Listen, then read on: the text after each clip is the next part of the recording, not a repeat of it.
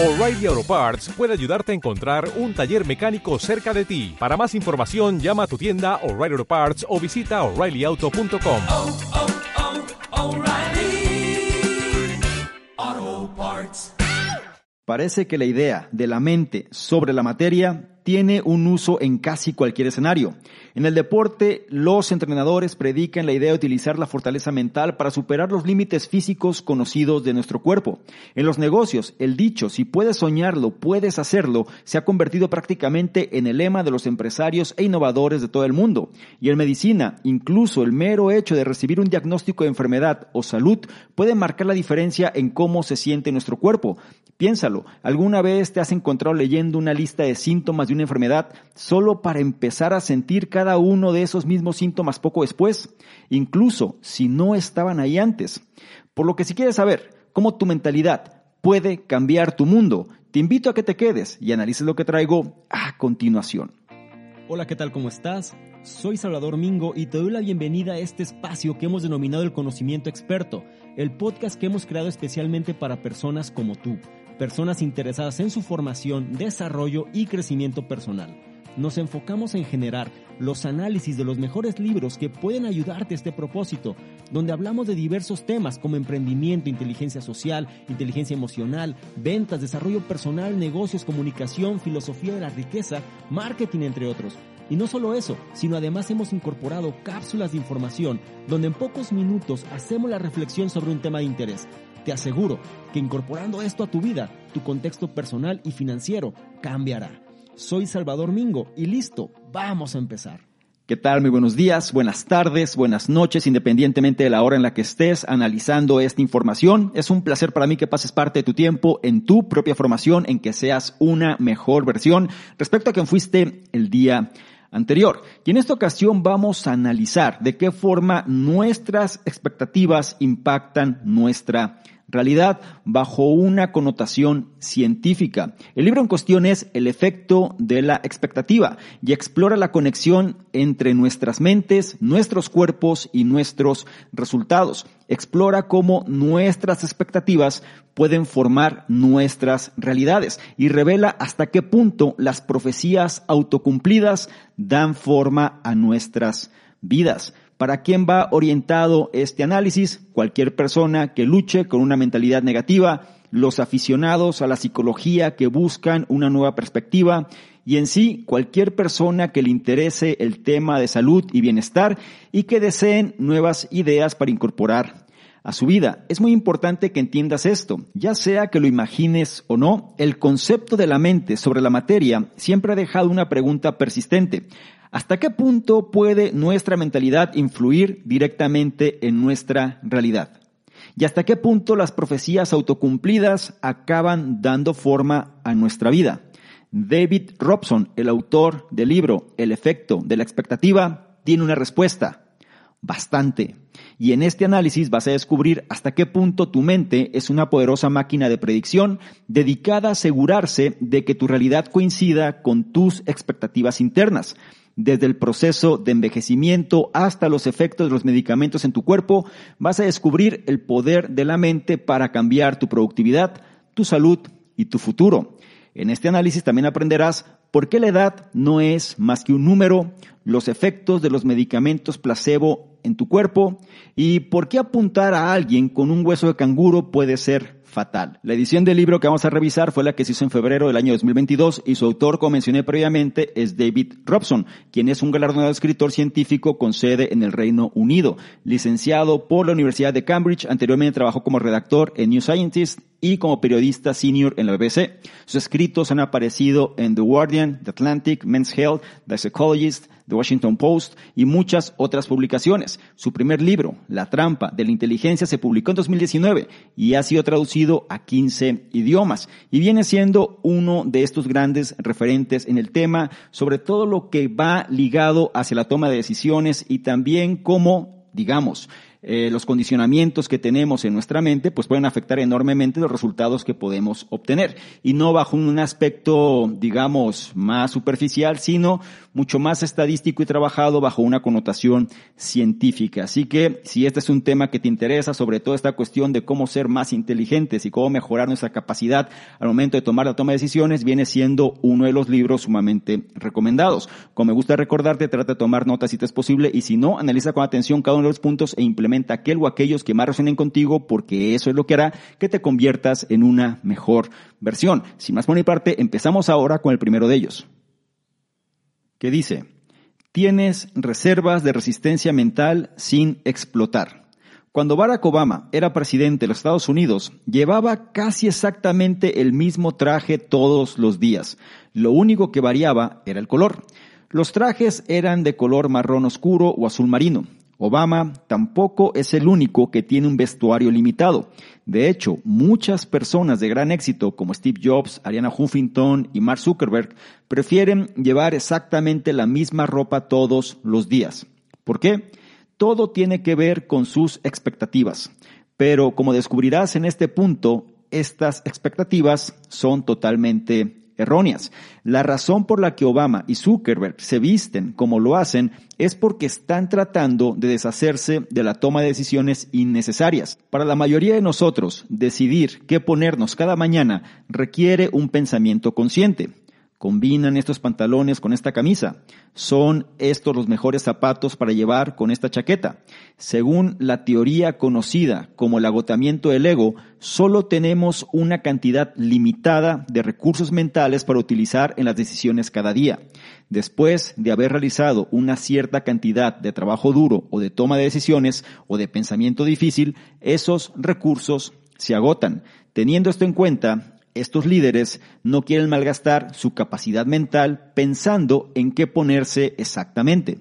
A primera vista, la teoría del agotamiento del ego parece tener sentido. Al fin y al cabo, ¿cuántas veces has llegado a casa después de un día duro de trabajo y te has sentido demasiado agotado como para hacer otra cosa que no sea tumbarte en el sofá?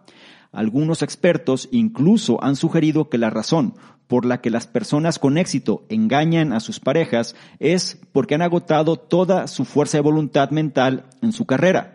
Simplemente no tienen capacidad para trabajar en sus relaciones. Pero, pregunta, ¿hasta qué punto es cierto todo esto? Porque, de hecho, otras pruebas sugieren que la teoría del agotamiento del ego no es más que un gran efecto de expectativa.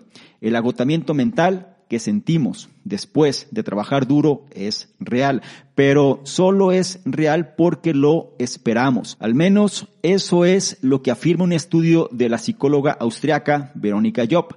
Job pidió a los participantes que realizaran dos tareas seguidas. Antes de comenzar la primera tarea, yo preguntó a cada participante si la realización de un trabajo duro suele, inciso A, agotar sus recursos mentales o B, energizarlos. Curiosamente, Job descubrió que las personas que habían catalogado el trabajo duro como agotador lo hacían mucho peor en la segunda tarea que en la primera. Por el contrario, los que calificaron el trabajo duro como energizante obtuvieron un rendimiento parejo en ambas tareas. Ahora bien, esto podría parecer el resultado predecible. Pero en un estudio de seguimiento yo probó entonces si era posible cambiar las creencias y expectativas de las personas sobre su propio agotamiento mental. Así que para este siguiente estudio, antes de que los participantes llevaran a cabo las dos tareas, cada uno de ellos leyó una de las dos afirmaciones. Una afirmaba que el trabajo duro agota nuestros recursos mentales y la otra afirmaba lo contrario, que se ha demostrado que el trabajo duro da tanta energía a nuestra mente que, de hecho, nos permite prosperar en otras tareas duras una vez que hemos empezado. Job descubrió que las personas que habían leído la afirmación energizante rindieron el doble de bien en su segunda tarea que las que habían leído la afirmación agotadora. Todo ello porque sus expectativas se habían modificado. Esto demuestra que nuestra capacidad mental es mucho mayor de lo que muchos creemos. Con las expectativas adecuadas, realmente podemos hacer más cosas. Así que la próxima vez que veas que tu concentración disminuye en medio de una tarea difícil, intenta recordar un momento en el que una tarea desafiante te resultó energizante en lugar de agotadora. A continuación, pregúntate si esa tarea energizante era objetivamente más difícil que la que estás realizando en ese momento. Reestructurar la visión de la tarea que tienes entre manos te va a ayudar a dar a tu resistencia mental el impulso suficiente para seguir adelante. Y vamos a reforzar las principales enseñanzas de este punto número uno. Lo primero, nos habla de la teoría conocida como el agotamiento del ego. En pocas palabras, cuando nosotros tenemos que tomar decisiones, muchas veces estamos utilizando, digamos, una cantidad de energía que puede servir para otras cosas y lo destinamos a tareas triviales. Entonces, existe ya una tendencia de no querer malgastar precisamente esta capacidad mental. Es por esto que muchas personas a lo mejor deciden vestirse con la misma ropa todos los días, ¿no? O más bien, con el mismo tipo de ropa o el mismo tono de tal manera que no tengan este tipo de desgaste. Incluso hay estudios que llevan esto al extremo, donde hay personas que se desgastan tanto, digamos, bajo este concepto del agotamiento del ego, que toda su fuerza de voluntad mental eh, queda de alguna manera rezagada para ciertas actividades, de tal manera que ya no pueden hacer alguna otra cosa. Aquí habla, por ejemplo, del concepto de infidelidad, como muchas personas muy exitosas, pues, eh, terminan dedicando tanta energía a su carrera profesional que ya no tienen, digamos, fuerza de voluntad en relación para fomentar, digamos, sus relaciones interpersonales. Y es ahí que empiezan a desviar esa atención hacia otro tipo de ámbitos. Esto es importante que las personas lo vayan entendiendo porque viene siendo, digamos, una de las directrices. Sin embargo, también existe la otra directriz o el otro ángulo que es que no se trata tanto de la teoría del agotamiento del ego, sino más bien viene siendo la cuestión de la expectativa. Es decir, el agotamiento mental que nosotros sufrimos cuando estamos realizando cierta actividad no es del todo cierta, sino más bien sucede porque esperamos que así sea. Sí, nosotros nos condicionamos o nos programamos, digamos, desde el principio para actuar de esa manera. Vamos a hacer un trabajo que nosotros decimos que nos va a agotar, entonces obviamente al final del trabajo estamos agotados.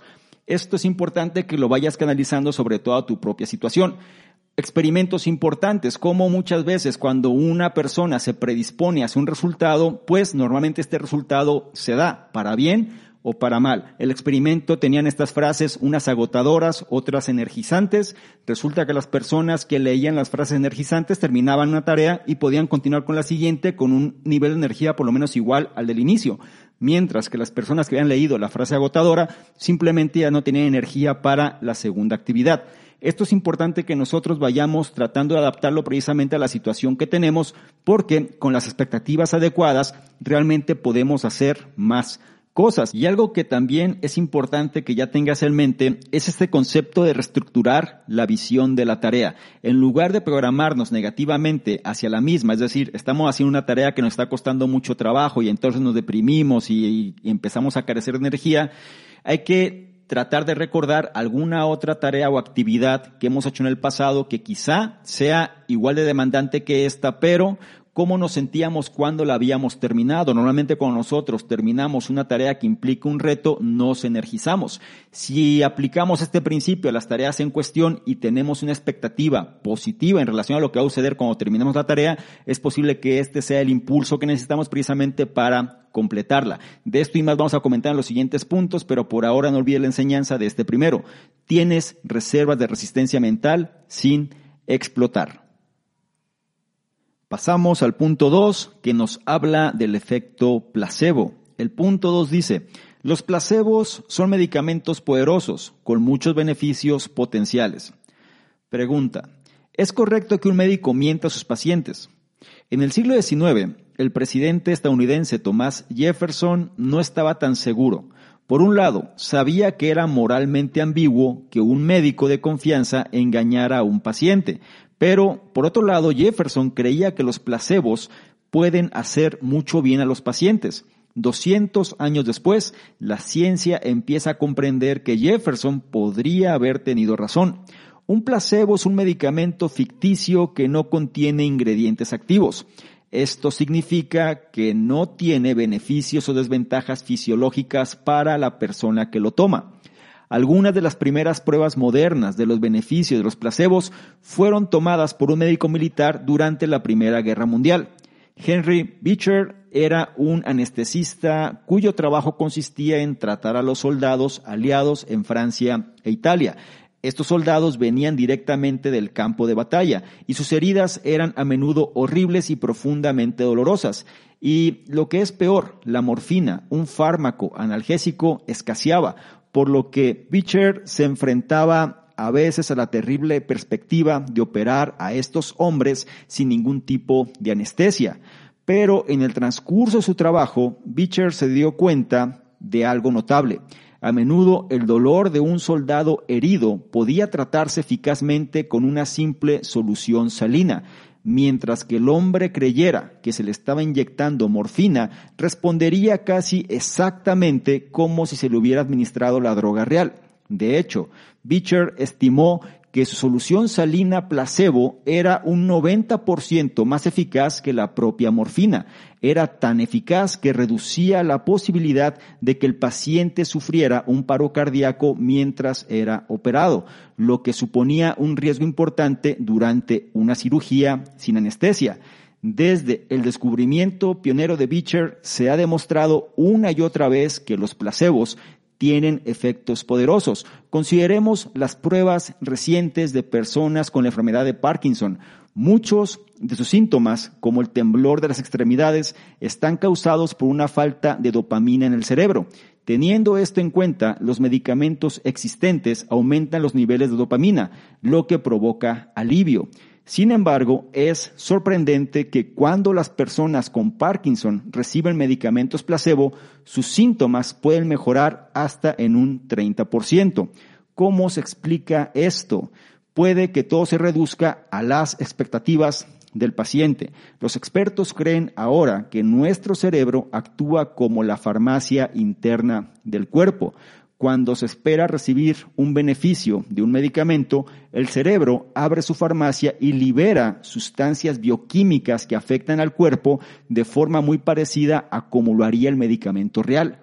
Así, en el caso del placebo para el Parkinson, el cerebro del paciente puede haber liberado más dopamina propia o una sustancia similar a la dopamina. Las pruebas de la teoría de la farmacia interna provienen de un estudio que analizó los analgésicos con placebo. Los investigadores creían que recibir un placebo de morfina estimularía el cerebro de los pacientes a crear sus propios analgésicos naturales, conocidos como opioides. Para comprobar esta teoría, los pacientes recibieron también otra sustancia al mismo tiempo que el placebo. Esta sustancia se llamaba nolaxona la cual bloquea eficazmente los receptores opiáceos en el cerebro. Los investigadores comprobaron que la nolaxona impedía que el placebo funcionara, tal y como habrían esperado si lo hubieran administrado junto a la morfina real. Esto sugiere que la morfina placebo realmente estaba estimulando el cerebro a producir sus propios opioides. Sin embargo, es interesante señalar que no todos los placebos tienen el mismo efecto en nosotros. De nuevo, todo depende de nuestras expectativas. Los estudios han descubierto que las píldoras de placebo más grandes producen un efecto más beneficioso que las más pequeñas. Asimismo, los placebos en forma de inyecciones son aún más beneficiosos que las píldoras. Por último, el mayor efecto placebo se observa después de la cirugía. Así pues, cuanto más expectativas tengamos sobre el procedimiento, ya sea en forma de píldoras o de cirugía, más poder placebo nos inyectaremos. Con todo esto en mente, volvamos a la primera pregunta que Tomás Jefferson se planteó. ¿Es correcto que los médicos engañen a sus pacientes?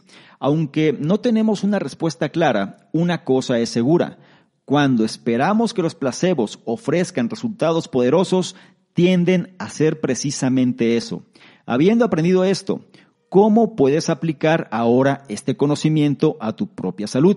En primer lugar, cuando empieces a tomar la medicación, intenta visualizar los efectos positivos que podría tener en tu cuerpo. Hacerlo puede ayudar a que estos efectos positivos se hagan realidad. En segundo lugar, cuando te receten un medicamento, tómate el tiempo de preguntar a tu médico cómo funciona exactamente para ayudar a tu cuerpo. El mero hecho de conocer esta información puede ayudar a potenciar los efectos del fármaco. Por último, tus expectativas recibirán un impulso si puedes hablar con otros pacientes que hayan utilizado el mismo medicamento y lo hayan encontrado eficaz. El hecho de saber que ha funcionado para otras personas puede aumentar las posibilidades de que a ti también te aporte beneficios. Y vamos a reforzar las enseñanzas de este punto número dos. Aquí nos habla del efecto placebo en términos médicos, que es la connotación importante, sobre todo para comprender cómo es que funciona. Sin embargo, este efecto placebo lo podemos incorporar prácticamente a cualquier aspecto de nuestra vida. Cuando nosotros tenemos fe en algo, o más bien tenemos mucha confianza en algún producto, tenemos mucha confianza en una persona, tenemos mucha confianza en un servicio, pues normalmente las expectativas que tenemos son positivas y son grandes. Y es más fácil que las cosas nos resulten. Vamos a entender un poquito esto más a detalle. Por ejemplo, ¿Qué es un placebo? En pocas palabras, es un medicamento ficticio que no contiene ingredientes activos. Es decir, no tiene beneficios o desventajas fisiológicas. En pocas palabras, es algo que no te va a ayudar ni te va a perjudicar, pero tu mente se va a encargar de potencializar el resultado que está buscando o bien tener un efecto contrario, que es lo que vamos a revisar en el siguiente punto. Algo importante es que estos placebos, si nosotros tenemos, digamos, esta fe y esta confianza, tienen efectos sumamente poderosos, aspectos como la homeopatía muchas veces que puede considerar también estos principios, la gente recibe verdaderas mejoras en su salud cuando hacen las cosas con la confianza y la expectativa de que esto va a funcionar. Menciona por aquí que los expertos creen ahora que nuestro cerebro actúa como la farmacia interna del cuerpo. Es decir, nuestro cerebro genera, digamos, los químicos o genera lo que nuestro cuerpo necesita para sanar o para sentirse mejor. Muchas veces nosotros lo vamos obteniendo por agentes externos. Sin embargo, la importancia del placebo es que nosotros mismos podamos generar estas sustancias que nos ayuden a sanar o que nos ayuden a sentirnos mejor. Es por esto que todo se resume en que las expectativas es lo que va a desencadenar este tipo de resultados. Y menciona por aquí, cuando esperamos que los placebos ofrezcan resultados poderosos, tienden a ser precisamente eso. Y si esto lo aplicamos a nuestra realidad, pues es importante saber cuáles pueden ser estos placebos, ¿cierto? En un aspecto de salud es relativamente sencillo determinarlos, pero en otros aspectos como nuestro trabajo, nuestra vida personal, también existen placebos que pueden ayudarnos. Es decir, no se trata de que algo actúe directamente sobre nosotros, sino más bien es nuestra actitud, nuestra, digamos, perspectiva de las cosas, las expectativas que tenemos también en la situación, nuestra fe, el hecho de cómo nosotros tenemos este pensamiento que nos ayude a lograr resultados y también saber que las cosas van a funcionar a nuestro favor. Cuando nosotros nos juntamos con personas que tienen resultados, cuando nosotros estamos en contacto directo con aquellos que manifiestan el estilo de vida que nosotros queremos y que nos dicen lo que hay que hacer, nosotros estamos mucho más susceptibles a realizar tales acciones y a confiar que esto va a resultar. Es por esto que es importante que no te olvides que somos el reflejo de las cinco personas con las cuales más compartimos nuestro tiempo y va a afectar prácticamente las áreas más importantes de nuestra vida, que es nuestra salud, que viene siendo nuestras finanzas, que viene siendo nuestras relaciones interpersonales, que viene siendo nuestro sentido de propósito y vendrá siendo también toda esta cuestión del estado interno. Entonces, vale la pena que esto lo vayamos analizando, lo vayamos incorporando, no lo tires al saco roto y sobre todo ten un pensamiento ecléctico sobre todo este tema. Por ahora no olvides la enseñanza de este punto número dos. Los placebos son medicamentos poderosos con muchos beneficios potenciales. Es turno del punto 3 que nos habla de la otra cara de la moneda, también de las expectativas. El punto 3 dice, en casos extremos, las expectativas negativas pueden matarte.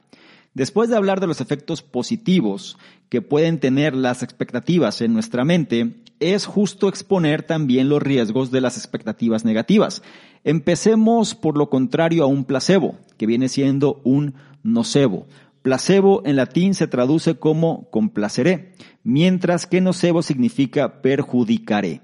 Al igual que nuestras expectativas pueden convertir la solución salina en morfina, también pueden transformar los nocebos, cosas inofensivas, en armas mortales.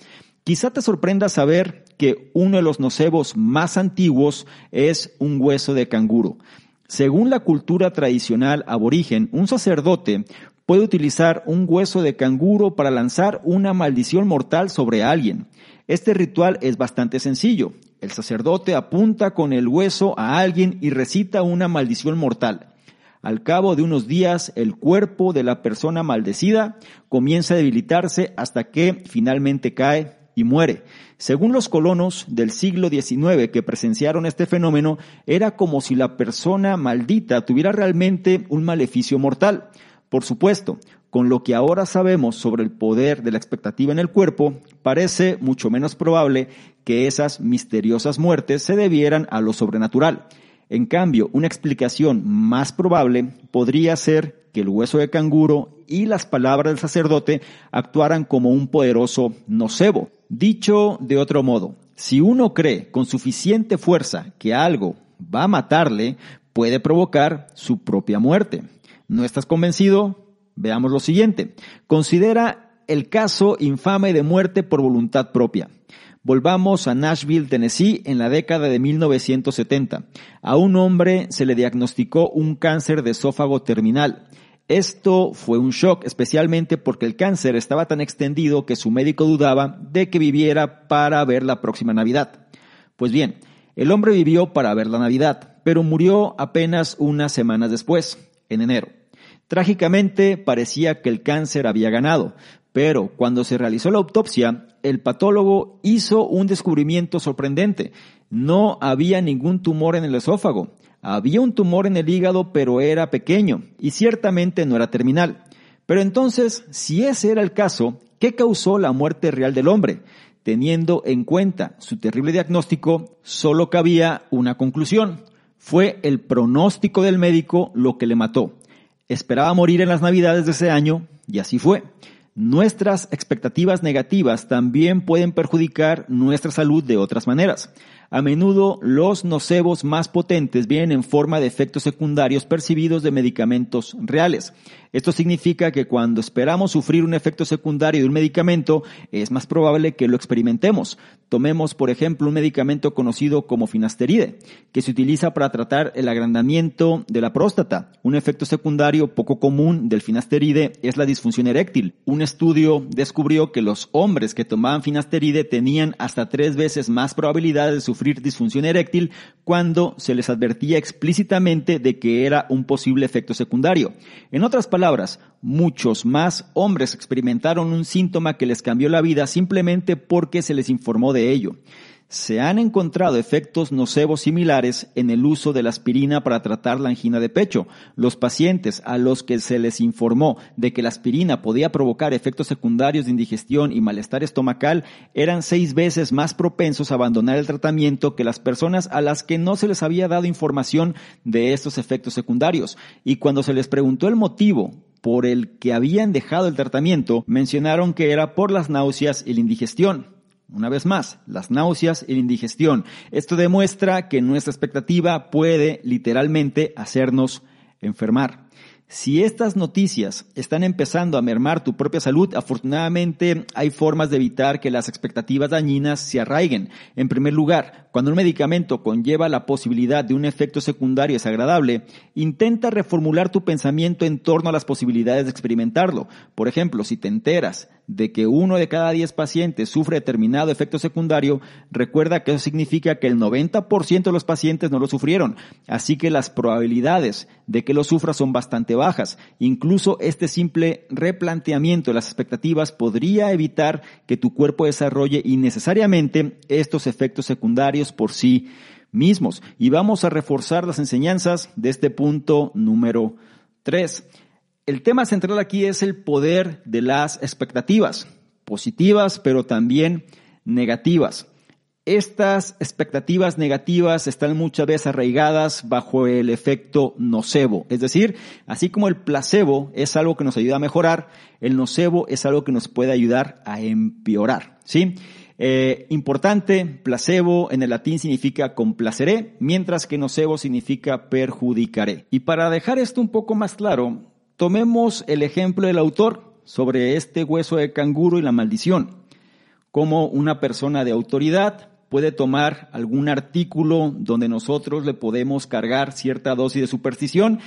Esta figura de autoridad dice unas palabras y nosotros consideramos eso como una verdad, es decir, un nocebo. Y este nocebo va a conducir a expectativas negativas. Y como el cerebro simplemente va a obedecer, digamos, las señales que le estemos mandando, pues va a producir más de esto que nosotros estamos solicitando. Así que hay que tener mucho cuidado. Y si esto lo llevamos a nuestra propia vida, lo llevamos a nuestra propia situación, es importante entender que estos nocebos pueden estar en cualquier lugar. Pueden ser personas, pueden ser ciertos artículos que tenemos, pueden ser incluso cosas de nuestro día a día. Es importante identificarlos y sobre todo, pues que no afecten nuestra capacidad de generar las expectativas correctas, porque menciona aquí algo importante sobre esta cuestión del nocebo y las expectativas negativas. Si uno cree con suficiente fuerza que algo puede dañarte, puede provocar precisamente ese daño o incluso hasta la muerte. Cuando hablamos de aspectos de salud, cuando recibimos una mala noticia, de pronto nos dejamos hundir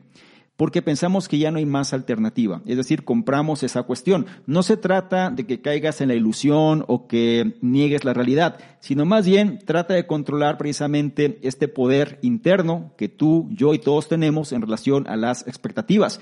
Menciona algo importante. Los nocebos más potentes vienen en forma de efectos secundarios percibidos en medicamentos reales. Eso también sirve como ejemplo. Si nosotros nos recetan un medicamento y simplemente lo tomamos y ya, pues Quizá podamos experimentar los efectos secundarios, pero es probable que no, porque los porcentajes son menores. Sin embargo, si nosotros nos ponemos a investigar qué es lo que puede pasar y nos empezamos a sugestionar, es mucho más factible que esos efectos secundarios los manifestemos. Y lo que es curioso, no será por el medicamento en sí mismo, sino porque nuestro cerebro va a generarlos. Aquí es cuando nosotros tenemos que tener cuidado sobre la cantidad de información que decidimos suministrar a nuestra mente. Y esto es un tema que puede generar controversia porque hay personas que prefieren no saber algo, es decir, yo no sé cómo me encuentro de salud y prefiero no ir al médico simplemente porque si voy seguramente me va a sacar mil cosas y entonces me voy a enfermar. Esto sucede muchísimo y hay gente que prefiere vivir su vida así y ya. Cada persona será responsable del estilo de vida y sobre todo de los elementos que desea incorporar a la misma. Sin embargo, teniendo en cuenta esta información, es importante que ayudemos a nuestra mente, a nuestro cerebro, a que funcione a nuestro favor. Y aquí el autor sugiere digamos, una recomendación para evitar que las expectativas dañinas se arraiguen. Y esto es reformular nuestro pensamiento en torno a las posibilidades de experimentar algo. En pocas palabras, si sabemos que las posibilidades de que algo suceda es mínimo, en lugar de enfocarnos en eso, ¿por qué no nos enfocamos en el aspecto contrario? Es decir, si existe el 1% que ocurra algo, mejor pensemos que existe el 99% que no ocurra, o mejor aún, existe el 99% de que las cosas sucedan simplemente en beneficio nuestro. Todo esto es importante que nosotros lo vayamos aterrizando y que lo vayamos incorporando a nuestro propio estilo de vida. Por ahora no di la enseñanza de este punto número tres.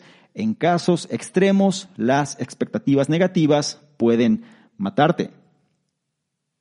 Llegamos al cuarto y último punto de este análisis que se refiere a que la edad no es más que un número. A Paddy Jones le encanta bailar salsa, pero no cualquier tipo de salsa, sino la salsa acrobática. Esta forma de baile implica balancearse en el aire sobre trapecios y requiere una agilidad y un aplomo perfectos. A Jones también se le da muy bien este tipo de salsa, tan buena que ella y su pareja de baile, Nico, han aparecido en programas de televisión de todo el mundo, desde el Reino Unido hasta Argentina. Pero los increíbles movimientos de salsa de Jones no son la única razón por la que se ha convertido en una sensación del baile.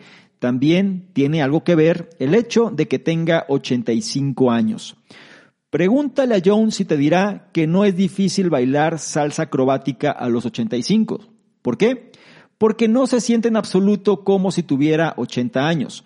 Por dentro se siente como una persona mucho más joven y por eso espera actuar también como una persona más joven. Y esto tiene sentido. Las pruebas de los investigadores de la Universidad de Harvard sugieren que la edad que sentimos tiene una gran influencia en nuestras capacidades, nuestra salud e incluso nuestra apariencia.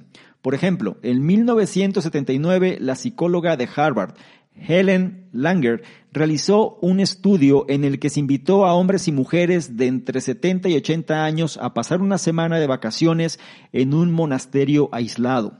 Pero no era un monasterio cualquiera. Antes de que llegaran los invitados, el equipo de Langer había hecho retroceder el reloj 20 años. Decoraron cada habitación como si fuera 1959, llegando incluso a colocar revistas y periódicos de ese mismo año. También pidieron a sus invitados que pasaran la semana discutiendo los acontecimientos políticos y deportivos de 1959, como si tuvieran lugar en el presente, en lugar de en el pasado. Por último, pidieron a los invitados que escribieran una biografía de sus vidas en el año 1959, incluyendo todo lo que habían hecho durante ese año. Lo más importante es que esta biografía tenía que estar escrita en tiempo presente. El objetivo era que los invitados se sintieran como si realmente estuvieran viviendo en 1959 y no en 1979, y como si tuvieran 20 años menos que su edad real. Después de que el primer grupo de invitados volviera a casa, el equipo de Langer trajo a otro grupo de personas de entre 70 y 80 años. Este grupo también pasó una semana en el monasterio pero cuando hablaban de los acontecimientos de 1959, lo hacían en tiempo pasado.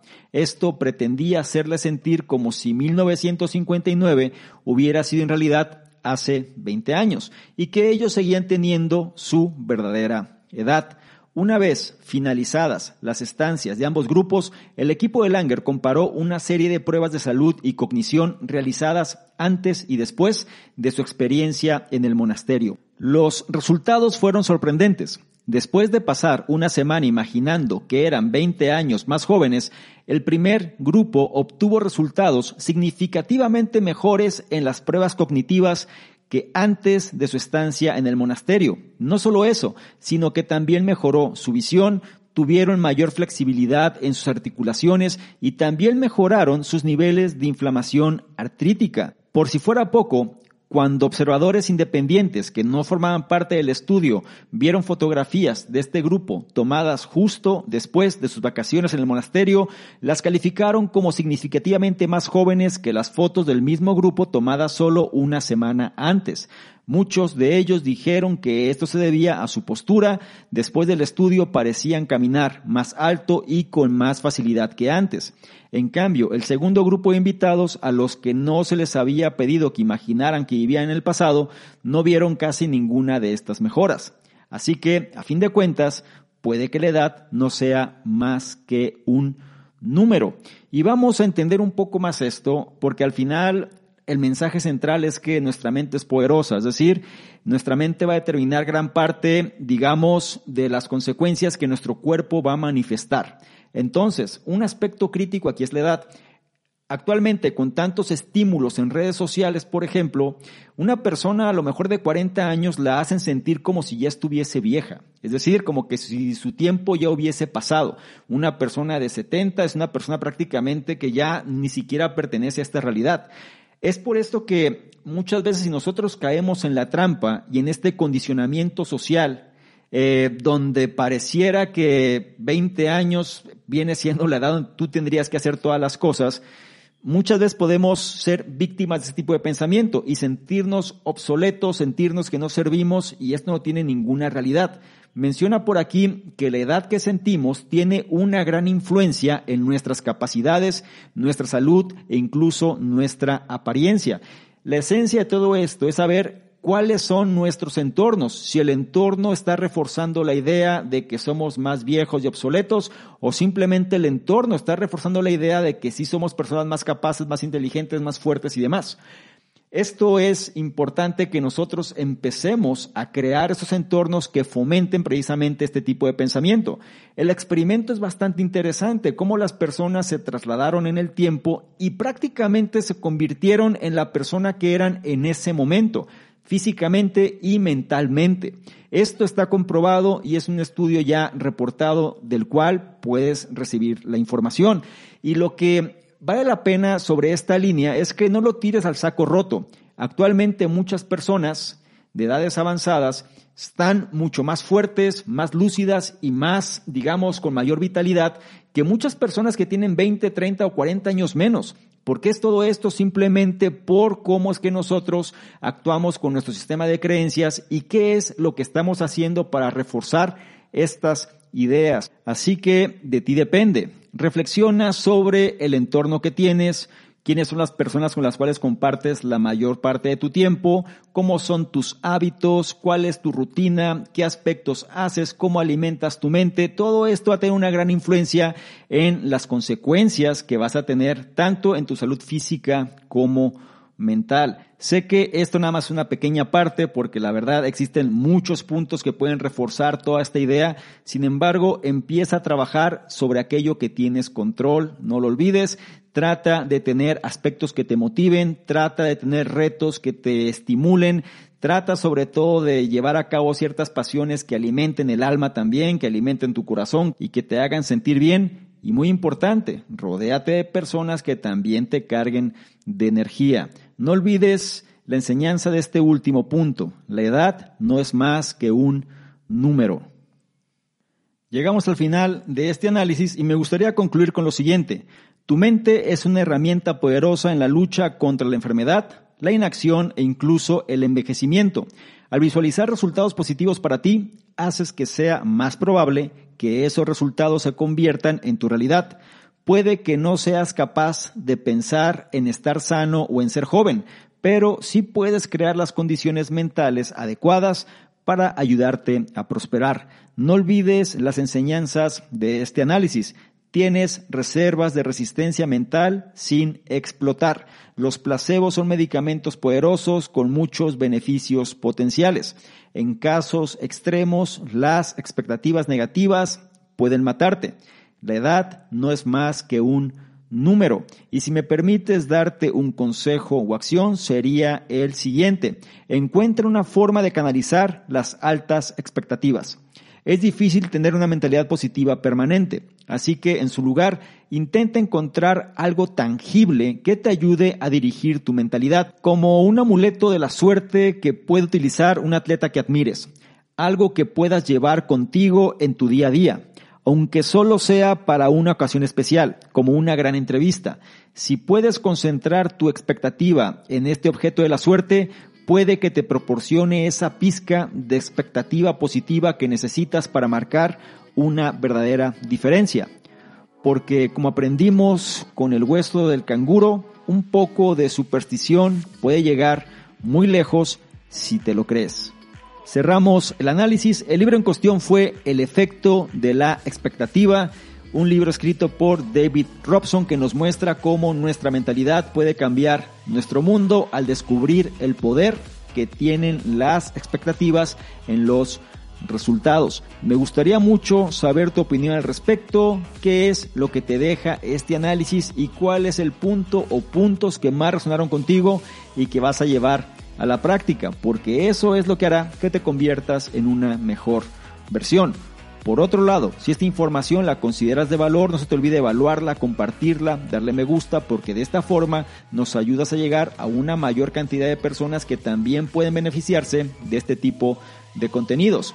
No se te olvide revisar en la descripción los enlaces que ya aparecen porque te van a llevar a nuestros distintos programas y ya viene Revolución 180, así que permanece atento. Y no menos importante, si quieres que interactuemos de una forma más dinámica, ¿por qué no tomas una imagen, un screenshot a este contenido? Te vas a Instagram, me buscas arroba Salvador Mingo y colocas esta imagen en tus historias te aseguras de etiquetarme y poner tus comentarios. Si lo haces, yo te voy a responder en reciprocidad y además te voy a compartir con la audiencia. ¿Te parece bien? Espero que sí. Te recuerdo mi nombre. Soy Salvador Mingo, soy el fundador del programa Conocimiento Experto y yo te espero en un siguiente análisis. Chao. Dale más potencia a tu primavera con The Home Depot. Obtén una potencia similar a la de la gasolina para podar, recortar y soplar con el sistema OnePlus de 18 voltios de Ryobi desde solo 89 dólares. Potencia para podar un tercio de un acre con una carga. Potencia para recortar el césped que dura hasta dos horas. Y fuerza de soplado de 110 millas por hora. Todo con una batería intercambiable. Llévate el sistema inalámbrico OnePlus de 18 voltios de Ryobi. Solo en The Home Depot. Haces más, logras más.